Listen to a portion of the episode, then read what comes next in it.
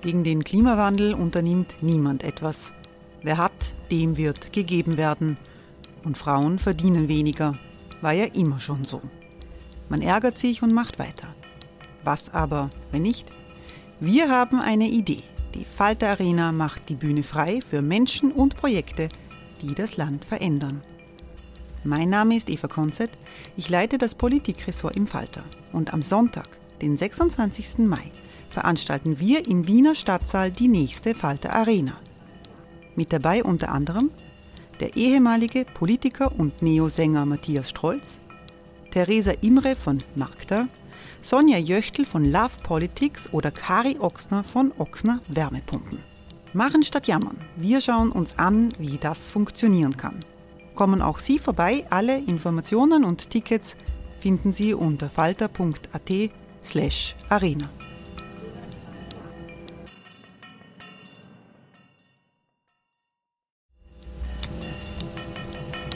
Falter-Podcasts werden durch Werbung unterstützt. Das hilft bei der Finanzierung unseres journalistischen Angebots. Die Erderhitzung ist kein Gefühl, aber mit vielen Gefühlen verbunden. Sorgen etwa oder Angst. Eine Veranstaltung gegen diese Ohnmacht ist Tipping Time, eine Klimakonferenz der Zivilgesellschaft.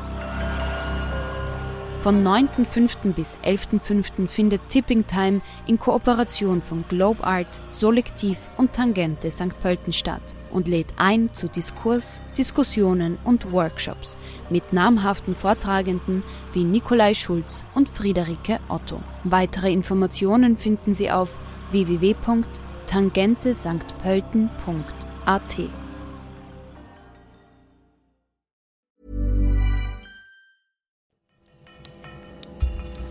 Falter Radio, der Podcast mit Raimund Löw.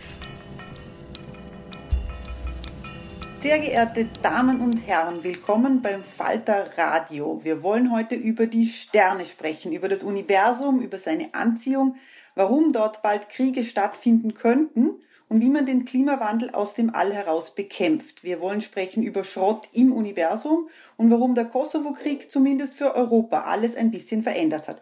Mein Name ist Eva Konzett, ich darf Raimund Löw vertreten und ich darf sehr, sehr herzlich Josef Aschbacher begrüßen. Herzlich willkommen, Herr Aschbacher. Herzlich willkommen. Herr Aschbacher, Sie wurden im Dezember ähm, zum Generaldirektor der ESA ernannt oder gewählt. Die ESA, das ist die Europäische Raumfahrtagentur, die EU-NASA, wenn man das ähm, so sagen kann. Ähm, davor haben Sie jahrelang innerhalb der ESA ähm, sich mit der sogenannten Erdbeobachtung beschäftigt. Sie haben also Bilder von der Erde gemacht und Sie haben da viele Dinge gesehen, die wir eigentlich so, glaube ich, nicht unbedingt immer wahrhaben wollen. Ähm, wie ist das denn, wenn so ein Satellit zum Beispiel an einem Stück Regenwald vorbeifliegt, das gerade gerodet wird? Das können diese europäischen Satelliten, die da herumschwirren, ja bis auf zehn Meter genau die Veränderungen erkennen. Wie schaut das aus, wenn man so einer, einer Rodung quasi in Echtzeit beiwohnt? Ja. Gut, ähm, zuerst einmal schönen Tag und ich freue mich sehr, mit Ihnen über den Weltraum sprechen zu können.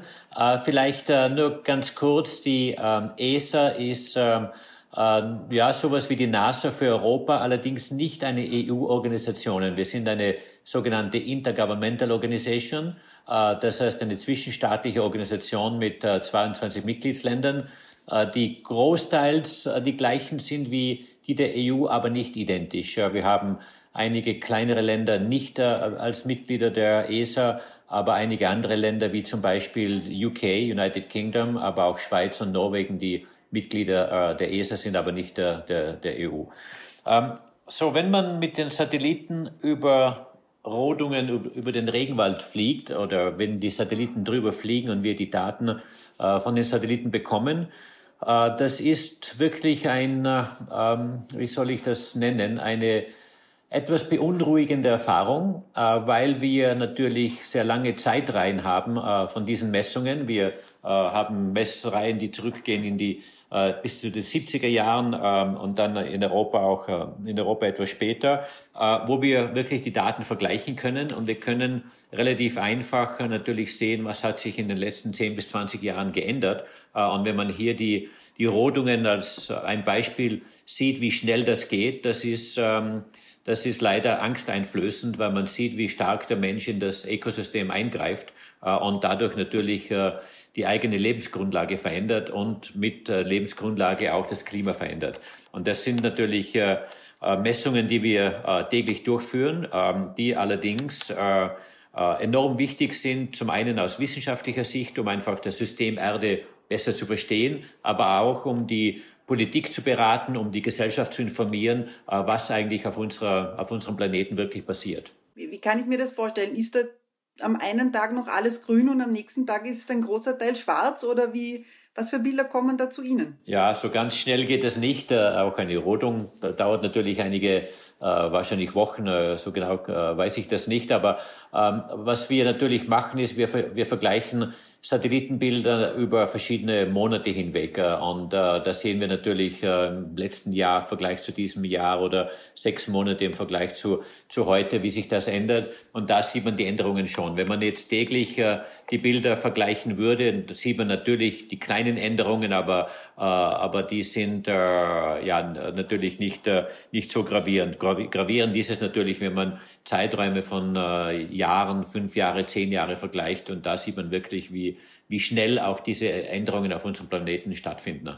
Das heißt, egal was die Politik sagt, egal wie viele Abkommen sie unterschreibt, vereinbart, verhandelt, wenn diese nicht umgesetzt werden, Sie wissen das.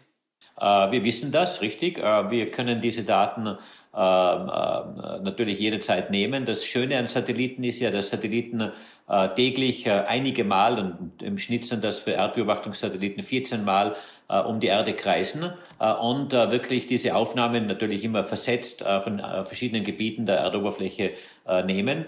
Und diese Aufnahmen bekommt man überall, also global. Das heißt, ein Bild äh, über China kann verglichen werden mit einem Bild äh, über Europa, mit Afrika, mit äh, äh, Südamerika und so weiter, mit dem gleichen Messinstrument. Das heißt, man kann wirklich äh, auch objektiv vergleichen, was passiert in den verschiedenen Ländern oder verschiedenen Kontinenten und man bekommt diese, diese Messungen regelmäßig. Wir haben einige Satelliten, die es erlauben, durch Wolken hindurch zu sehen, Radarsatelliten, und da kann man die ähnlichen Messungen, zum Beispiel die Abholzung des Regenwaldes unabhängig von Wetter und Tageslicht äh, messen und beobachten, was natürlich äh, sehr wichtig ist.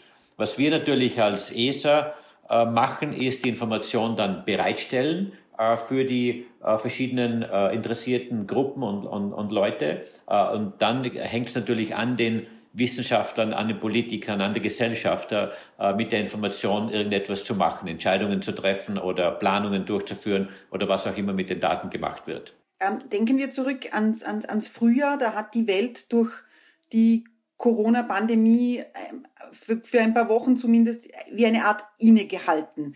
Ähm, der CO2-Ausstoß ging in dieser Zeit zumindest deutlich zurück. Ähm, in China mm, konnte man wieder atmen, in die Kanäle Venedigs kamen die Fische zurück, äh, in Los Angeles sah man Berge, ähm, von deren Existenz man kaum mehr wusste. Haben Sie das auch gesehen?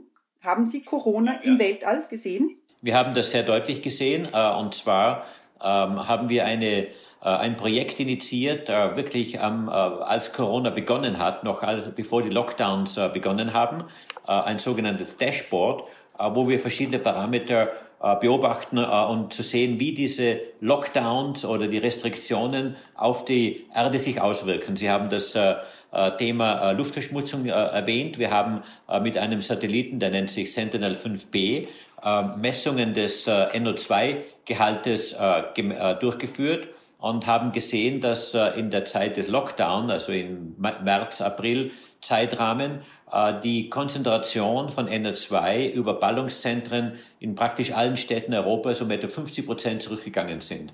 Äh, das heißt, äh, hier hat man wirklich unmittelbar den Effekt gesehen, wenn Verkehr und Industrie stark zurückgefahren werden, dass äh, die Luftqualität einfach äh, schlagartig besser wird. Äh, und das haben wir natürlich auch aus Satellitenmessungen, äh, mit Satellitenmessungen belegen können.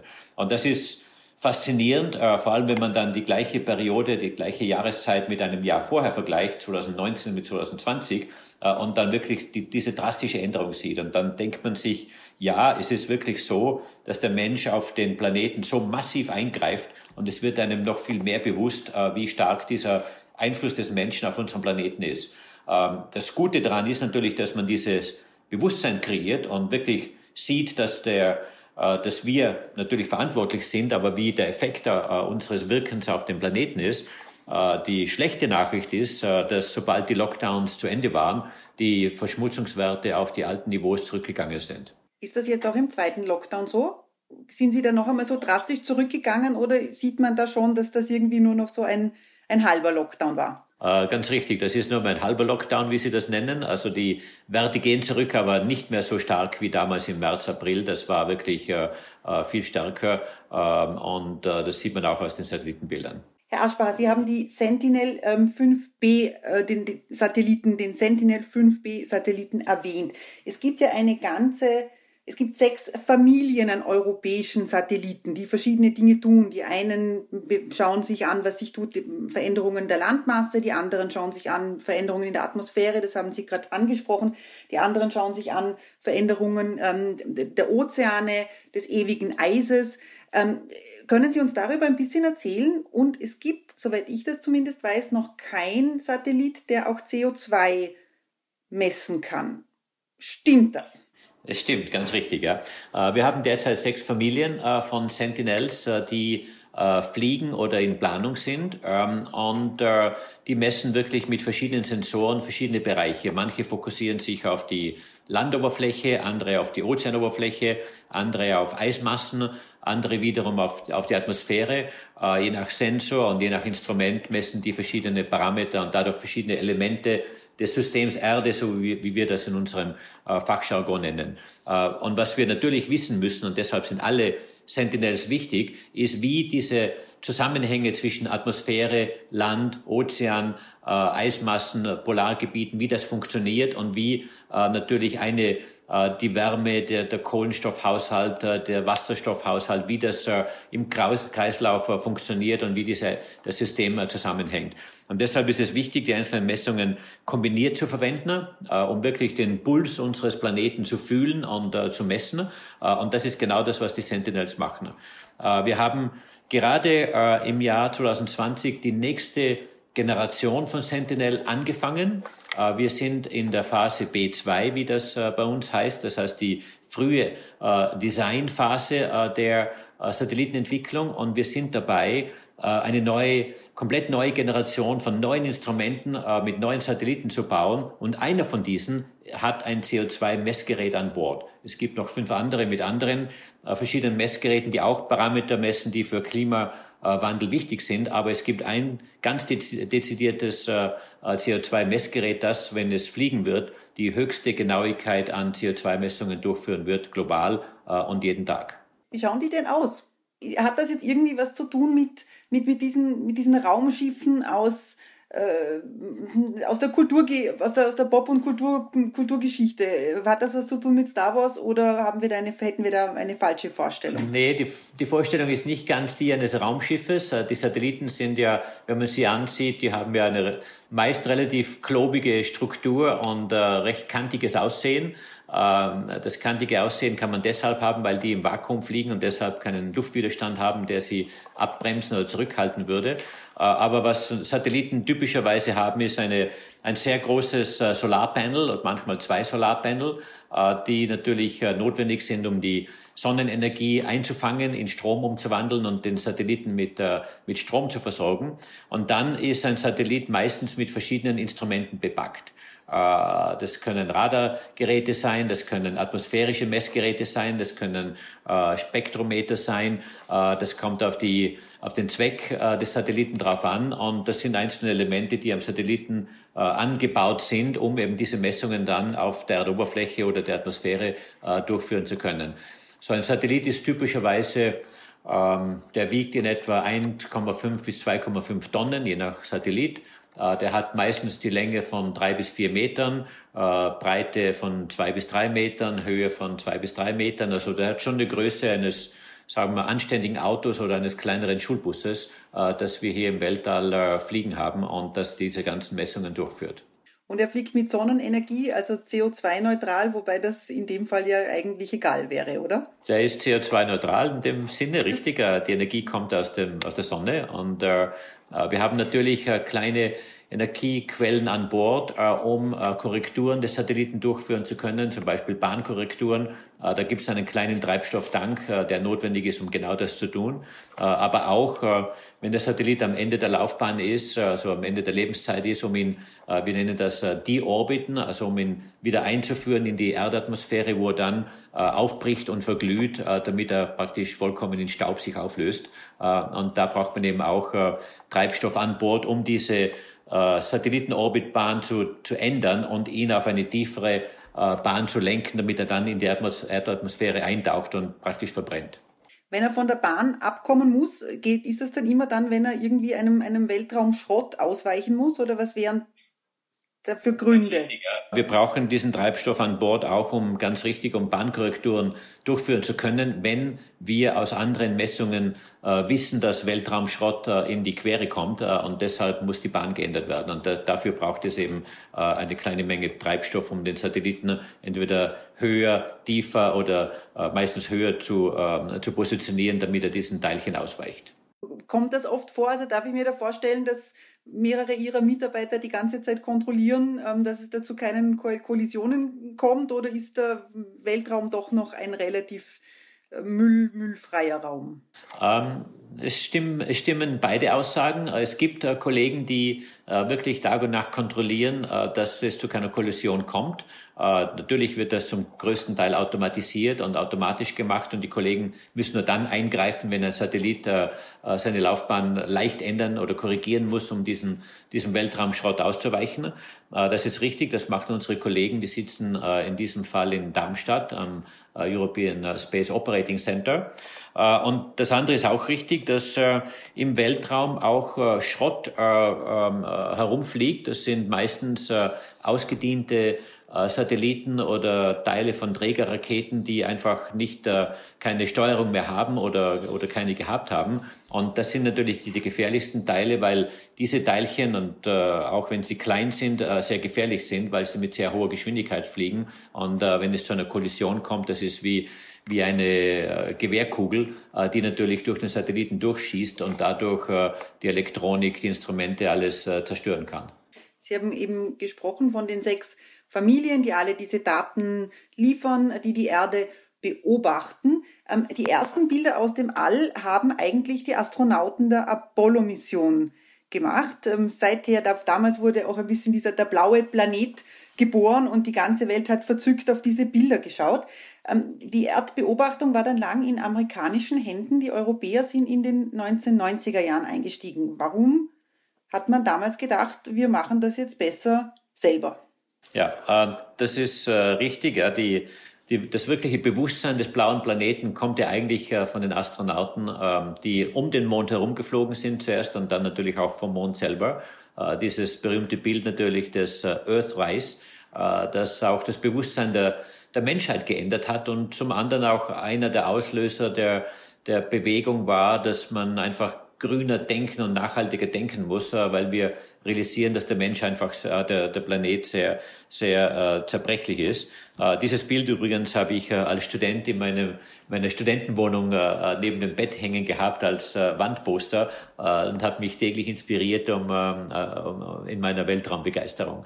Ähm, warum hat Europa erst in den 90er Jahren ähm, sich um die Erdbeobachtung wirklich gekümmert? Ähm, das ist eine sehr gute Frage ist, ähm, ist wirklich so, dass der erste äh, European Remote Sensing Satellite, so heißt der, oder hat der geheißen, ERS-1, äh, 91 gestartet ist ähm, und erst nachher, das war ein einzelner Satellit, der ist dann später durch einen zweiten Satellit äh, fortgeführt worden, aber man hat sich wirklich Ende der oder in den 90er Jahren dann Gedanken gemacht, ähm, was braucht Europa, um ähm, auch unabhängig von Amerika diese Information zu bekommen. Und äh, Sie haben äh, Bosnien erwähnt. Ähm, es war wirklich zur Zeit des Ex-Jugoslawien-Krieges, als ähm, äh, gerade die, die NATO und auch Amerika die äh, einzelnen äh, ja auch Bombardierungen durchgeführt hat, äh, mit äh, basierend auf Aufnahmen von Satelliten äh, aus deren äh, eigenen äh, Produktion, also amerikanischen Satelliten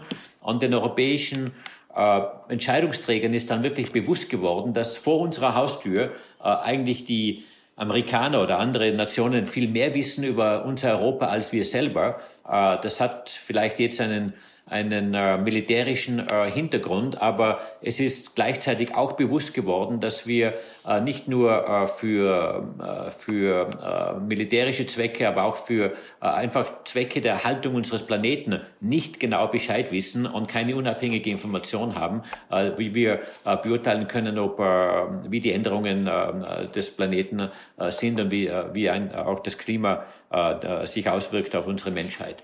Und äh, es hat natürlich viele Überlegungen gegeben. Und es ist richtig, dann äh, 1998 äh, wurde in Baveno äh, eine Initiative gegründet. Das nannte sich damals Global Monitoring for Environment and Security. Äh, und das war wirklich die Initiative, äh, die dann Copernicus geboren hat. Copernicus, äh, der Name als solches, ist eine Umbenennung der GMES-Initiative oder des Programmes GMES. Äh, und äh, ähm, äh, das Copernicus-Programm entsteht wirklich aus den Überlegungen der 90er Jahre, dass Europa eine unabhängige Quelle braucht, um zu wissen, was ist der Zustand unseres Planeten, jederzeit und unabhängig von anderen Datenquellen. Und das ist sicher ein ganz, ganz wichtiges Kriterium, warum Copernicus aufgebaut wurde. Ähm, die kopernikanische Wende gilt ja ein bisschen so als die erste große Kränkung des Menschen, weil er sich dessen bewusst werden musste, dass er sich, dass sich nicht alles um ihn dreht, sondern dass wir uns eigentlich in einem riesigen Universum befinden, ähm, dessen gesamte Dimension man vielleicht mathematisch äh, berechnen kann, aber ich glaube menschlich kaum fassen. Ähm, Sie, Sie haben vorhin Ihre Studienzeit erwähnt, Herr Aschberg, Sie waren dem, dem Himmel, wenn man so will, immer schon ein bisschen näher. Sie sind in einem Bergbauernort aufgewachsen in Tirol, in, in, in Elmau. Und ähm, Sie haben damals diese Mondlandung als, ähm, als quasi lebensentscheidendes Ereignis wahrgenommen. Das hätte ja alles anders kommen können, wären die Astronauten, wäre diese Apollo-Mission da nicht gelandet, zumindest für Sie, oder?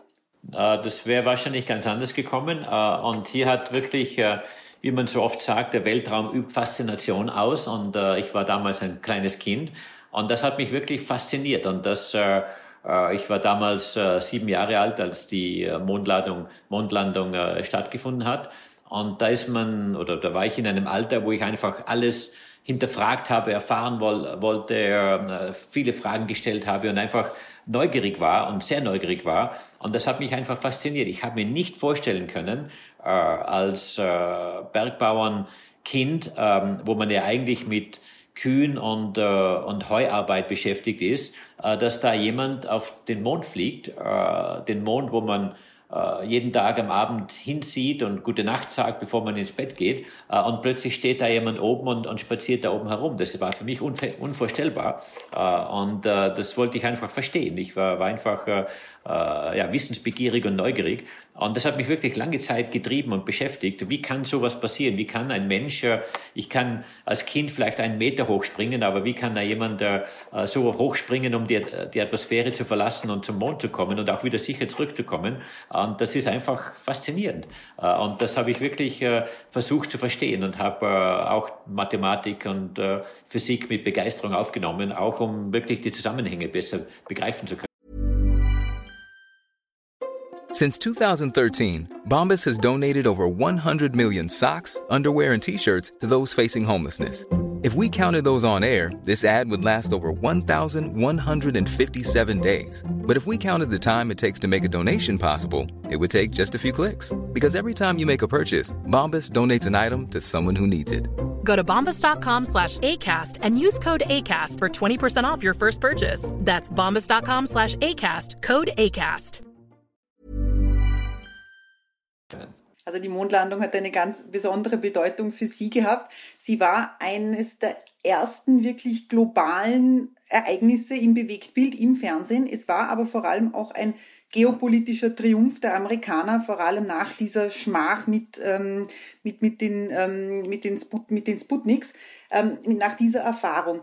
1989, äh, da stecken wir mitten im Kalten Krieg, den haben wir längst hinter uns gelassen, aber der Weltraum ist immer noch ein geopolitisches Feld, oder? Das ist richtig, ja. Ähm, und wenn man sich äh, die zwei großen anderen Weltmächte neben Europa ansieht, äh, Amerika und also Nordamerika und, und China, dann sieht man, dass beide Nationen, die USA, aber auch China, den Weltraum und die Weltraum Forschung, Technologie und Eroberung wirklich auch als politisches Ziel sehen, um sich als äh, Weltmacht zu behaupten äh, und, auch äh, zu entwickeln. Und natürlich hat die USA durch die Mondlandung einen Zeitvorsprung in diesem Sinne und hat auch einen Technologievorsprung sich erarbeiten können. Es gehen ja sehr viele Informationstechnologiefirmen auf diese Zeit der Mondlandung zurück ähm, und haben sich natürlich äh, umgewandelt und andere Firmen entwickelt, aber sehr viele der, der Entwicklungen und auch des Pioniergeistes kommt ja noch aus dieser Apollo-Zeit. Äh, und äh, es ist vielleicht etwas verfangen zu sagen, dass Microsoft und Hewlett Packard und äh, heute vielleicht Apple äh, das Produkt der Mondlandung sind, aber das, da herrscht sicher ein Zusammenhang, äh, wo, wo äh, dieser Impuls gegeben wurde. Äh, China sieht das natürlich äh, ganz anders. In China Präsident äh, Xi Jinping hat ja erklärt, dass China eines der ähm, Superpowers, der Weltmächte werden will im Jahr 2030 und im Jahr 2050 vielleicht die Weltmacht sein will oder wenn dann nur neben einer anderen großen Weltmacht bestehen will und verwendet und diese Roadmap, die hier ähm, äh, die hier ausgelegt wurde, beinhaltet auch Weltraum als eines der Elemente, um zu diesen Zielen zu kommen. Also hier hat es wirklich ganz strategisch äh, wichtige politische Ziele, die China erreichen will. Und Weltraum ist Teil dieser Strategie, um diese Weltmachtstellung zu erreichen. Äh, und ja, beide sind sehr aktiv im Weltraum und investieren sehr viel Energie und Geld.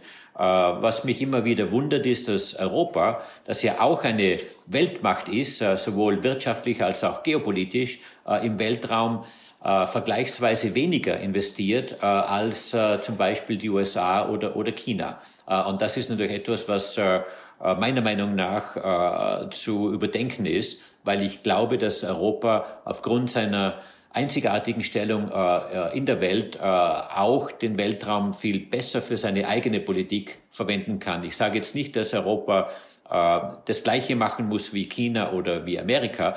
Äh, Europa muss seinen eigenen Weg finden, aber äh, der Weltraum kann eine viel größere nützliche Rolle für die Politik Europas spielen. Jetzt hat China ja auch begonnen, ein eigenes GPS oder ein Parallelsystem zu GPS aufzubauen. Der Chef des britischen Luftstabs, ein Mann namens Mike Wixton, ein Sir, hat gemeint, dass künftige Kriege, die auf Land oder See beginnen, im All gewonnen oder verloren werden.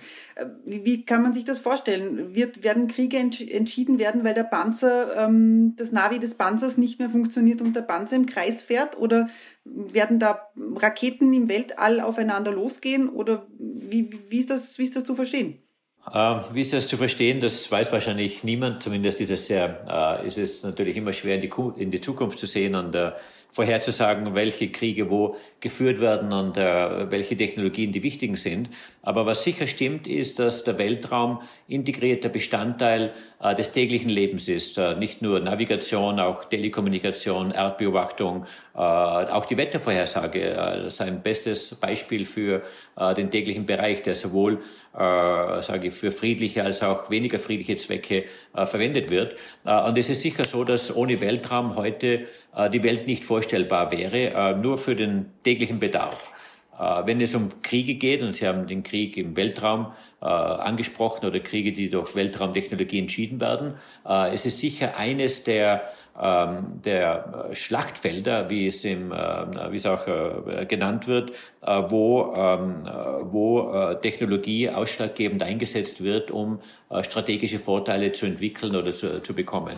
Und genau aus dem Grund hat natürlich die USA eine Space Force äh, äh etabliert äh, im Jahr 2019, äh, es gibt ähnliche Entwicklungen auch in anderen Ländern, weil wirklich davon ausgegangen wird, dass der Weltraum neben, neben dem Ozean, dem, der Landfläche äh, und dem Luftraum auch ein wichtiger Raum ist, äh, wo man strategisch äh, einfach präsent sein muss, um nicht unterlegen zu sein. Jetzt war der Weltraum bisher immer das, das Tummelfeld der Staaten mit großen staatlichen Raumfahrtmissionen. Ähm, Zusehend aber kommen auch private in dieses Feld hinein. Es gibt ähm, das SpaceX-Programm von Elon Musk, dem Tesla-Gründer, der unter anderem ähm, den, den, den Mars bewohnbar machen möchte. Ähm, als Elon Musk das SpaceX-Programm vorgestellt hat, da saßen Sie in der ersten Reihe. Fürchten Sie die Konkurrenz der Privaten? Äh, Im Gegenteil, ähm, äh, die Konkurrenz der Privaten, und ich sehe das nicht als Konkurrenz, die Initiativen der Privaten äh, ist etwas, was wir äh, eigentlich sehr gut finden. Ähm, und ich will auch in, in Europa, und das zielt auch auf meine neue Rolle als Generaldirektor hin, ähm, äh, als ESA-Generaldirektor, ich werde ganz sicher äh, die äh, Kommerzialisierung und die Privatwirtschaft mehr einbauen und mit uns als öffentliche Institution zusammenarbeiten lassen und auch das weiter fördern, weil ich glaube, dass die Privatwirtschaft sehr viel Initiative, sehr viel Energie und auch sehr viel Willenskraft und Ideenkraft hat und die man gemeinsam auch mit öffentlichen Institutionen wie der ESA am besten einsetzen kann. Man muss auch dazu sagen, dass die dass SpaceX ohne die NASA nicht existieren würde und die NASA natürlich eine ganz, ganz wichtige Rolle spielt, um die äh, Falcon-Raketen äh, von äh, SpaceX äh, äh, erstens abzukaufen, zum anderen aber auch technologisch äh, zu verfeinern, Ratschläge zu geben, zu überprüfen und so weiter. Also die Zusammenarbeit zwischen Weltraumorganisation NASA und SpaceX ist eine ganz wichtige, eine ausschlaggebende und ich glaube, dass in Europa das Gleiche notwendig ist, wo die öffentlichen Institutionen, also sprich die Europäische Weltraumagentur äh, mit Privatfirmen sehr viel und sehr, äh, sehr weit die Kommerzialisierung weiter und durchführen kann. Äh, Elon Musk hat seine Raumschiffe mit dem Star Wars Raumschiff Millennium Falcon verglichen, dass die Explosion eines Todessterns ihn die Rückkehr der Jedi-Ritter übersteht. Er hat sie offenbar auch danach benannt. Haben Sie auch Star Wars geschaut? Ah, natürlich habe ich Star Wars geschaut. Das ist, äh, ist natürlich äh, Pflichtlektüre, würde ich fast sagen. Und, äh, und hat auch sehr viele inspirierende Szenen und äh, Elemente, die ja zum Teil futuristisch klingen, aber zum Teil auch äh, äh, einen Bezug zur Realität haben. Und das ist, äh, ist ganz toll. Kann ich jedem empfehlen, der das nicht äh, in sich äh, aufgenommen hat und als Teil seiner DNA integriert hat. Herr Aschbacher, jetzt schaut der Mensch, äh, und das ist auch meine letzte Frage, der Mensch seit 4000 Jahren mindestens schaut der Mensch in den Himmel und schaut sich die Sterne an. Ähm, so alt ist zumindest die Himmelsscheibe von Nebra aus der Bronzezeit und das ist die erste Himmelsdarstellung. Ähm, die Sterne die haben immer als Bezugspunkt für den Menschen gedient. Sie haben für, als für die Seenavigation waren sie wichtig. Sie haben den Menschen ähm, einen Sehnsuchtsort geschaffen es gibt diesen Hauptstern Arctus im Sternbild des Bärenhüters, der irgendwie auf den großen Bären aufpassen soll, aber ihn natürlich nie fangen kann. Ist das ein bisschen so auch beim Menschen, dass der eigentlich ähm, das Weltall vielleicht nie ganz verstehen wird? Ich hoffe, dass der Mensch das Weltall nie verstehen wird, äh, weil wenn wir es verstehen, dann ist die Arbeit gemacht und wir können zusammenpacken und, und heimgehen. Ähm, und das ist ja gerade das Faszinierende, dass man äh, durch mehr Kenntnisse, durch mehr Forschung, durch mehr Information, durch mehr Bilder, durch mehr Messungen äh, wieder neue Dinge entdeckt, die einfach komplett überraschend sind. Und dieses Suchen nach dem Sinn des Universums, nach dem Ursprung des Universums, aber auch das Verstehen der Entwicklung des Universums ist ja was ganz Tolles. kein Mensch hat eine eine wirklich gültige Erklärung. Es gibt natürlich Theorien, die sich besser verfestigen und andere, die vielleicht weniger gültig sind. Aber die gesamte Frage des Ursprungs des Universums, der Urknall, äh, was ist vor dem Urknall gewesen, das sind ja unglaublich äh, abstrakte Konzepte. Und, und sowas verstehen zu wollen, ist natürlich äh, sehr menschlich, weil der Mensch ich komme zurück auf das, was mich auf dem Bergbauernhof getrieben hat, sehr wissbegierig ist und einfach seine Grenzen ausloten will und das Unbekannte erforschen will. Und das ist etwas, was die Menschheit immer machen wird. Es ist oft das am anziehendsten, was man am wenigsten fassen kann. Herr Aschbacher, ich bedanke mich sehr herzlich für dieses Gespräch. Das war der Falter Podcast. Ähm, der Falter berichtet jede Woche über fast alles. Wir können nicht alle Fragen beantworten, aber wir versuchen es. Ähm, daher auch dieser Hinweis, ein Abo des Falters kann man natürlich im Internet bestellen über die Adresse abo.falter.at. Das war der Falter Podcast. Ursula Winterbauer hat die Signation gestaltet, Anna Goldenberg betreut die Technik. Ich verabschiede mich bis zur nächsten Folge. Herzlichen Dank.